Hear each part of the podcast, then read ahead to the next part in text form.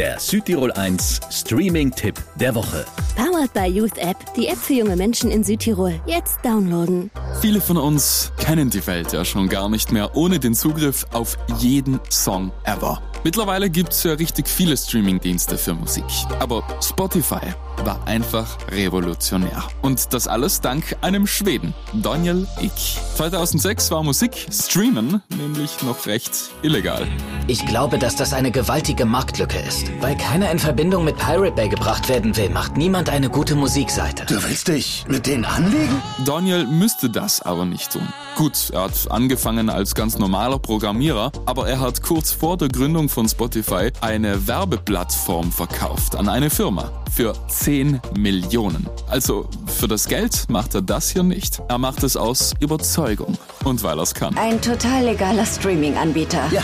Das ist ja echt unglaublich. Und auch die Chefs der Plattenfirmen und die Rechte holt sich Daniel langsam auf seine Seite. Aber das war ein langer und schwerer Weg. Du bittest um etwas, das unmöglich ist. Niemand unterzeichnet einen Deal, der kostenlose Musik einschließt. Sind Sie der Meinung, dass die Größe Ihres Geschäftsmodells für Künstler ein Problem darstellt? Die Musikbranche wird nach 2006 nie wieder die gleiche sein. Und das ist die Geschichte dahinter. Die Serie The Playlist auf Netflix. Für eine Biografie 5 von 5 Streaming-Sternen wert. Der Südtirol 1 Streaming-Tipp. Immer mittwochs ab 18 Uhr auf Südtirol 1.